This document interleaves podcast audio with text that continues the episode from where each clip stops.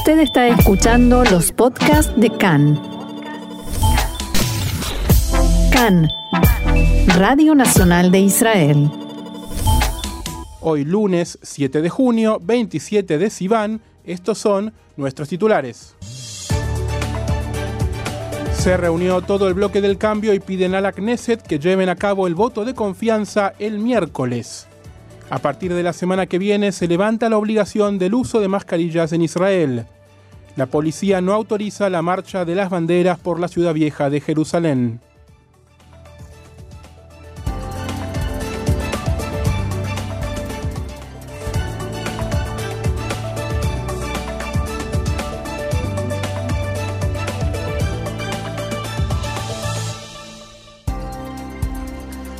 Vamos entonces al desarrollo de la información que por supuesto comienza con la política y con la eventual y potencial formación de un nuevo gobierno. El presidente de la Knesset, Yariv Levin, miembro del Likud, presentará hoy al Pleno del Parlamento la declaración de Yair Lapid de que ha conseguido una coalición capaz de formar un gobierno, poniendo en marcha de esta manera el proceso oficial para celebrar el voto de confianza que confirmaría al gobierno. De acuerdo al reglamento de la Cámara, la votación debe realizarse dentro de los siete días posteriores a este anuncio. Los miembros del potencial nuevo gobierno han estado presionando a Levin para que convoque a la votación en el siguiente pleno, es decir, el día miércoles. Sin embargo, la agenda pública de la Knesset no incluye ninguna mención de una votación de juramento del nuevo gobierno para ese día, por lo que se deduce que Levin convocará la votación el lunes 14 de junio, la fecha límite de la que dispone para llevar a cabo esta votación. Durante el día de ayer había trascendido que Levin había considerado programar la votación para este mismo miércoles, pero solo si para entonces parecía haber una posibilidad razonable de justamente evitar la formación del gobierno, lo que se especulaba era que haya dudas dentro del bloque del cambio, que haya alguna deserción, que las presiones que están sufriendo los diputados de este bloque surtan algún tipo de efecto, por lo cual Levin hubiese presentado la votación para que no obtenga la mayoría necesaria para que el gobierno se consagre. Pero todo el bloque del cambio está reclamando la próxima fecha disponible y todos sus miembros están del mismo lado, por lo cual esta posibilidad parece ahora remota.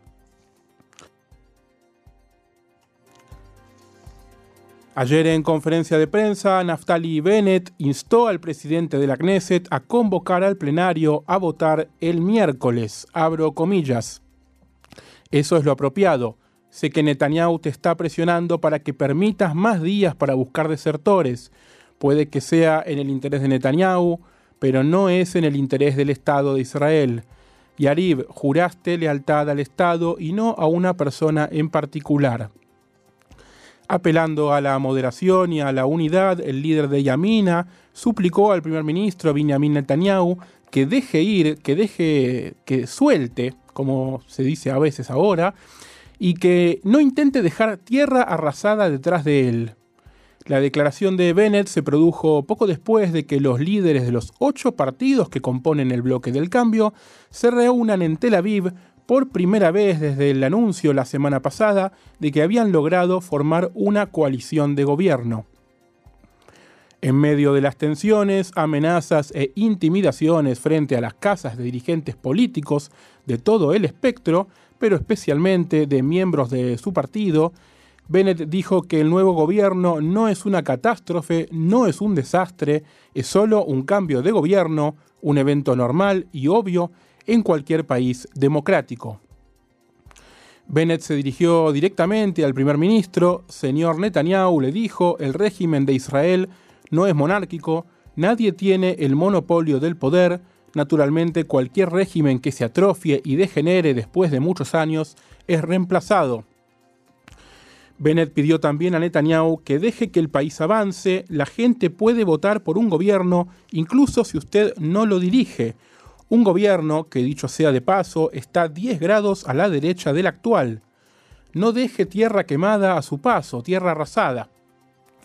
Queremos recordar lo bueno, la gran cantidad de bien que hizo durante su servicio y no, Dios no lo quiera, el clima negativo que deja al partir.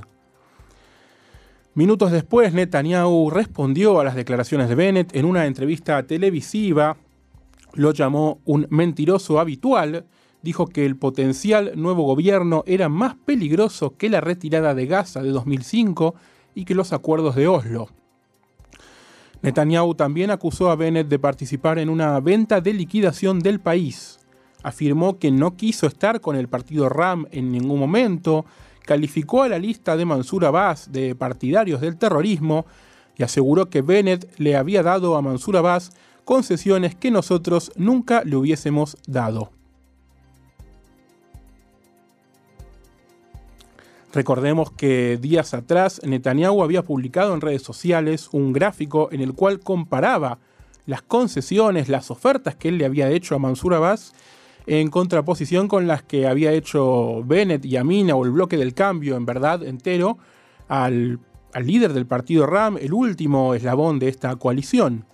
Y que antes de eso, el miembros del Likud, todos los miembros del Likud negaban que existieran que hayan existido, mejor dicho, negociaciones entre Netanyahu y Abbas.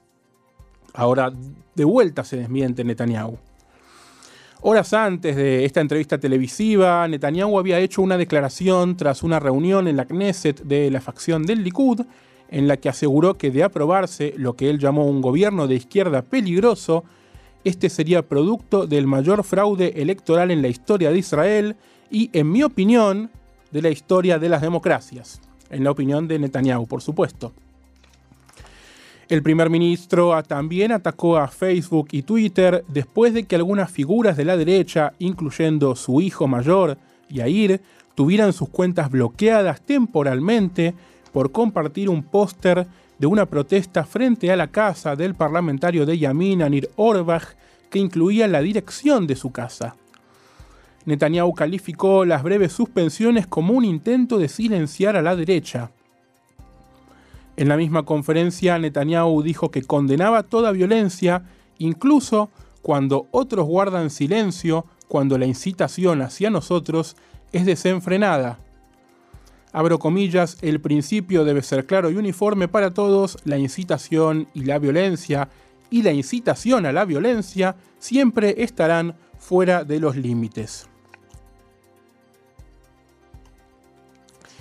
Informábamos ayer acerca de la intención de grupos sionistas religiosos de organizar la llamada Marcha de las Banderas por las calles de la ciudad vieja de Jerusalén, que había sido suspendida el 10 de mayo, justamente el día de Jerusalén, tras las, tensiones en la capital y los cohetes provenientes desde la franja de Gaza. Pues hace minutos nada más los organizadores anunciaron que el evento fue cancelado después de que la policía de Israel rechazara la solicitud de que se permitiera a los participantes marchar a través de la puerta de Damasco de la ciudad vieja. Recordemos que la puerta de Damasco fue tal vez el epicentro de la semana previa de tensiones que se vivió en Jerusalén antes de la operación Guardián de los Muros y de los cohetes desde Gaza. El ministro de Defensa Benny Gantz realizó una sesión informativa ayer para discutir la marcha e instó a la policía a cancelarla. Gantz se reunió con el jefe del Estado Mayor del Ejército, Aviv Kojavi, con el comisionado de policía, Kobi Shabtai, y con otras autoridades de seguridad para discutir el tema. El líder de Accionuta Datit, Bezalel Smotrich, uno de los organizadores del evento, calificó la decisión como una rendición vergonzosa al terrorismo y las amenazas de Hamas. Su compañero de partido, Itamar Benkvir, dijo que él aún seguiría la ruta planificada. No planeo rendirme, aseguró Benkvir. Horas atrás, el número 2 de Hamas en Gaza, Jalil al-Haya, advirtió a Israel que no se acerque a Jerusalén y al-Aqsa abro comillas, esperamos que el, mensaje, que el mensaje se entienda bien para que no lleguemos a lo que sucedió en mayo. Ayer la policía había recomendado cambiar la ruta o la fecha de la marcha. El sistema de seguridad continúa en alerta máxima por temor a una nueva escalada de agresiones, ya sean desde la franja de Gaza, en Jerusalén Este o en la margen occidental. Una fuente de seguridad dijo a Khan hoy que la situación es explosiva y que todas las partes son plenamente conscientes de la sensibilidad y de la inflamabilidad, inflamabilidad perdón, en el terreno. Cambiamos eh, de tema. Ayer habíamos informado de una serie de arrestos tras una investigación por corrupción que involucraba a un hombre cercano a un ministro, pero la unidad de investigaciones especiales, la ABA 433, no había revelado las identidades de los involucrados. Con el correr de las horas, en la tarde de ayer, trascendió que los principales involucrados son Moti Babchik, asistente y colaborador cercano del actual ministro de Vivienda y ex ministro de Salud, Jacob Litzman, y Menachem Gesheid, también asesor y colaborador muy cercano de Litzman. También están mencionados en la investigación un ejecutivo de la compañía de productos lácteos Tnuba, funcionarios de una compañía médica y funcionarios de una empresa de consultoría que trabaja haciendo lobby en la Knesset. Todos ellos fueron detenidos bajo sospecha de corrupción, fraude y abuso de confianza. La investigación se remonta a hechos sucedidos en 2017, cuando Litzman era aún ministro de Salud.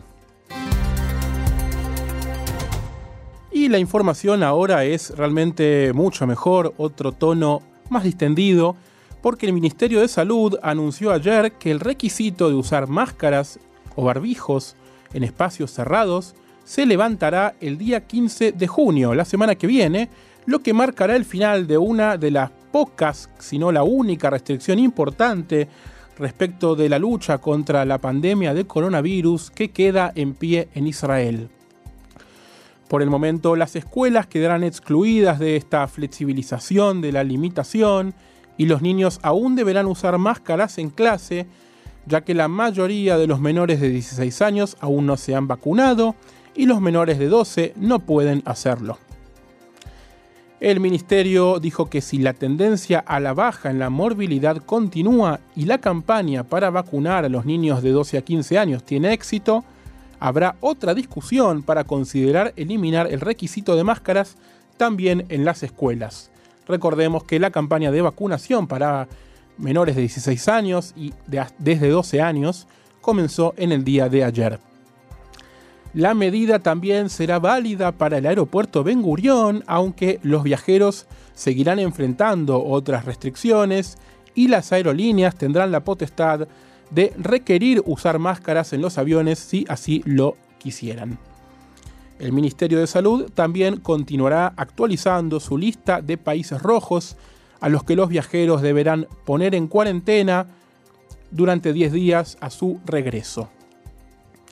Al anunciar la decisión, el ministro de Salud Yuli Edelstein, en un acto en honor a los trabajadores de la salud que han luchado contra la pandemia durante todo este año y pico, remarcó que en el pico de morbilidad hace cinco meses había más de 10.000 casos por día, ayer solo hubo cuatro casos y como lo decíamos ayer, los cuatro casos reportados han sido no autóctonos, han sido gente que contrajo coronavirus en el exterior. Volviendo a la información política y a las tensiones, la policía arrestó a una prominente activista palestina en el vecindario de Sheikh Jarrah en Jerusalén Este ayer en momentos en que las tensiones en la capital volvieron a niveles vistos antes de la guerra en Gaza el mes pasado. Muna Al-Kurd, que tiene 1.300.000 seguidores en Instagram, donde publica las novedades sobre los inminentes desalojos, fue detenida por la policía en su casa por acusaciones de que participó en disturbios en el barrio que se ha convertido en un foco de protesta en los últimos meses. La policía no respondió a una solicitud de información adicional sobre el arresto de la joven de 24 años quien fue liberada más tarde ese día.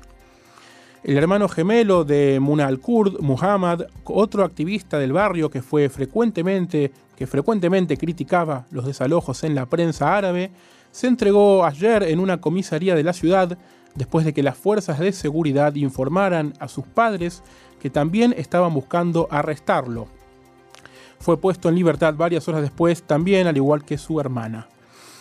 Por otro lado, otra noticia que tiene que ver con Jay Jarrah, el asesor letrado del gobierno, Abihai Mandelblit, anunció esta mañana que no intervendrá y no asistirá a la última audiencia prevista por la Corte Suprema para tratar el desalojo de cuatro familias palestinas de este barrio de Jarrah, abriendo la puerta así a que el Tribunal Superior emita un fallo al respecto que probablemente tenga que ver con el desalojo.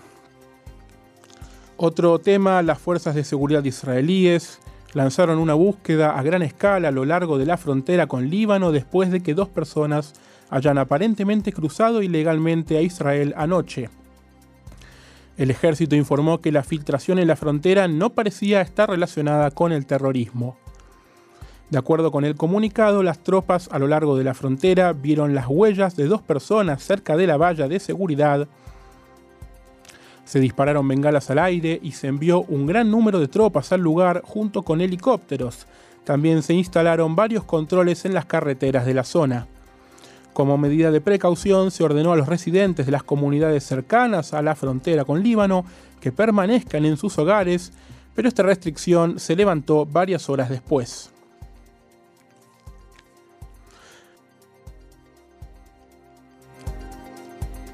Otra noticia tiene que ver con que la cadena Al Jazeera transmitió anoche nuevas imágenes del ex soldado israelí Gilad Shalit, del tiempo que pasó en cautiverio, prisionero de Hamas, así como un presunto audio de una persona israelí actualmente retenida por Hamas.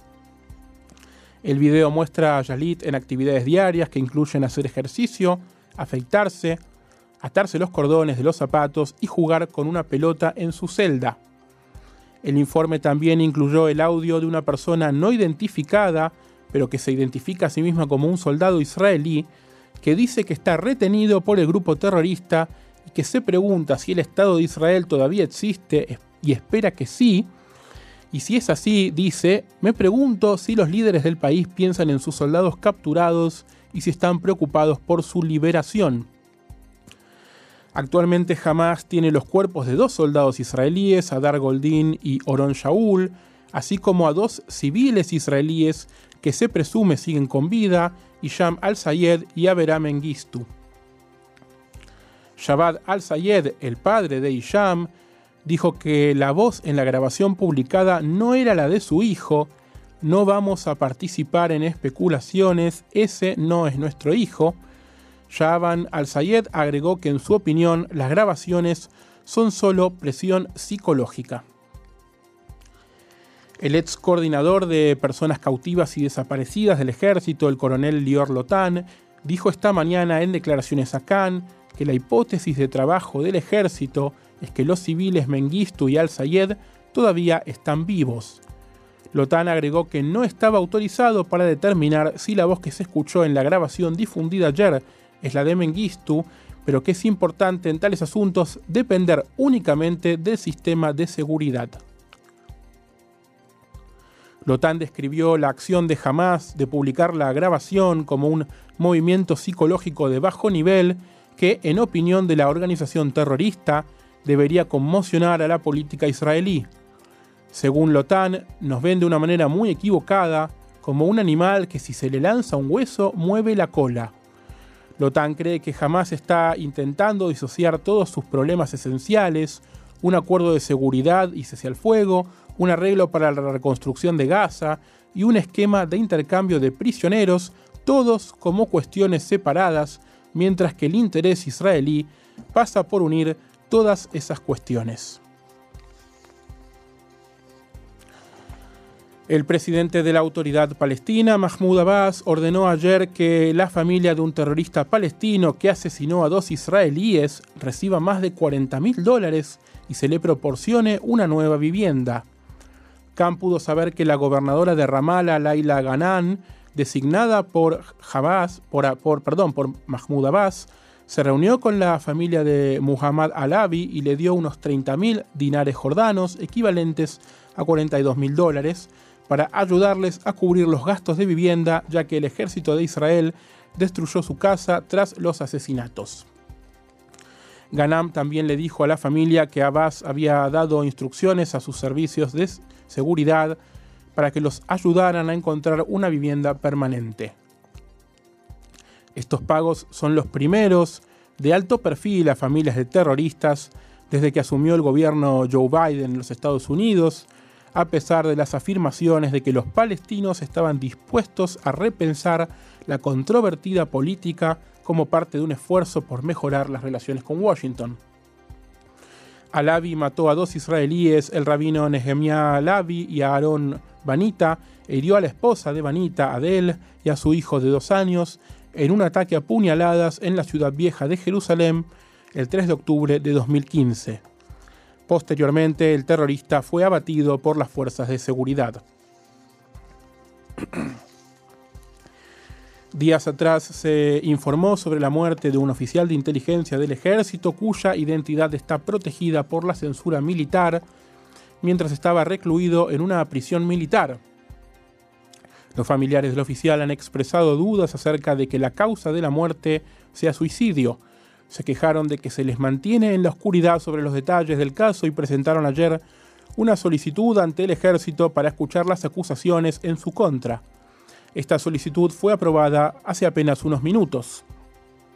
El oficial había estado bajo custodia desde septiembre. Todo el caso, incluida la identidad del oficial, ha sido objeto de censura militar y dos órdenes de silencio emitidas por la Corte, a pesar de que la información está ampliamente disponible en Internet y ha sido vista en redes sociales por miles de personas. A través del abogado Benny Kuznitz, la familia del oficial apeló a un tribunal militar pidiendo ver la acusación en su contra. Los familiares también han afirmado que desde el ejército estaban haciendo esfuerzos para eliminar el historial de redes sociales del oficial fallecido se han permitido que se publiquen pocos detalles sobre las circunstancias de la detención del soldado y su estadía en prisión durante estos meses su eventual y su eventual descubrimiento en su celda en estado grave y posterior muerte. Los oficiales militares han dicho que se sospechaba que se trataba de un suicidio, aunque aún no se ha establecido una causa oficial de muerte. La prisión donde el oficial estuvo detenido, en Emetzedek, fue abierta recientemente y sus arquitectos señalaron a la prensa que estaba específicamente diseñada para dificultar el suicidio de los internos, con cámaras de circuito cerrado en toda su estructura y accesorios especialmente diseñados para evitar que las personas puedan ahorcarse. Los familiares dijeron que horas antes de su muerte, durante la víspera de Shavuot, el 16 de mayo, el oficial había llamado a sus padres.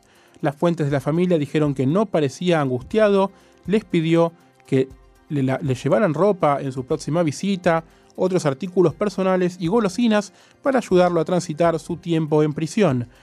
La familia señaló también que su traslado anterior de una prisión a otra había sido bueno para él y que mantenía una mentalidad positiva. El ex jefe de la Agencia Especial de Israel, Aviv Har Even, falleció ayer tras las graves heridas que recibió semanas atrás cuando el hotel en el que se hospedaba en la ciudad de Aco fue incendiado por alborotadores árabes israelíes.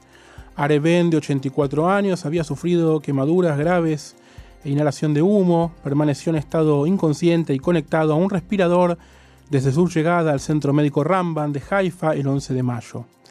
Durante su larga carrera militar, Areben ocupó varios puestos de investigación y desarrolló en lo que fueron y desarrollo en lo que fueron incluidas armas avanzadas en el arsenal militar israelí, y encabezó un grupo que recibió el premio Israel por sus logros en el campo de la seguridad.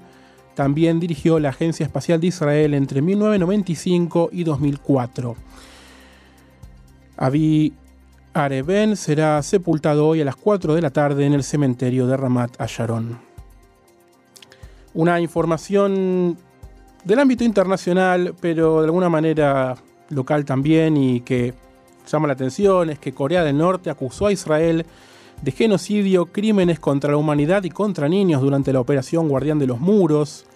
Según el comunicado del Ministerio de Relaciones Exteriores de Pyongyang, Israel tiene un espíritu misántropo extremo y ambición de expansión territorial y está involucrado en terrorismo patrocinado por el Estado y en el acto de destruir otras naciones.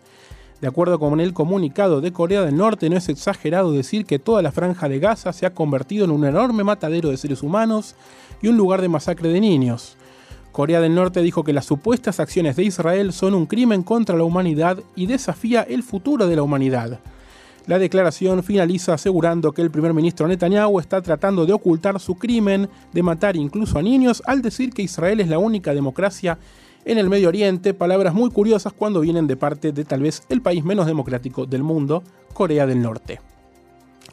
Y una última noticia el safari de Ramat Gan anunció ayer que una de sus rinocerontes dio a luz a un macho sano y que tanto la madre como el hijo están en perfectas condiciones. Rihanna, de 11 años, llamada así por la cantante nacida en Barbados, dio a luz durante el fin de semana en el parque zoológico en las afueras de Tel Aviv. Es la tercera cría de Rihanna luego de los nacimientos de Rami y Raini Rafiki en los últimos años. El recién nacido aún no ha recibido nombre.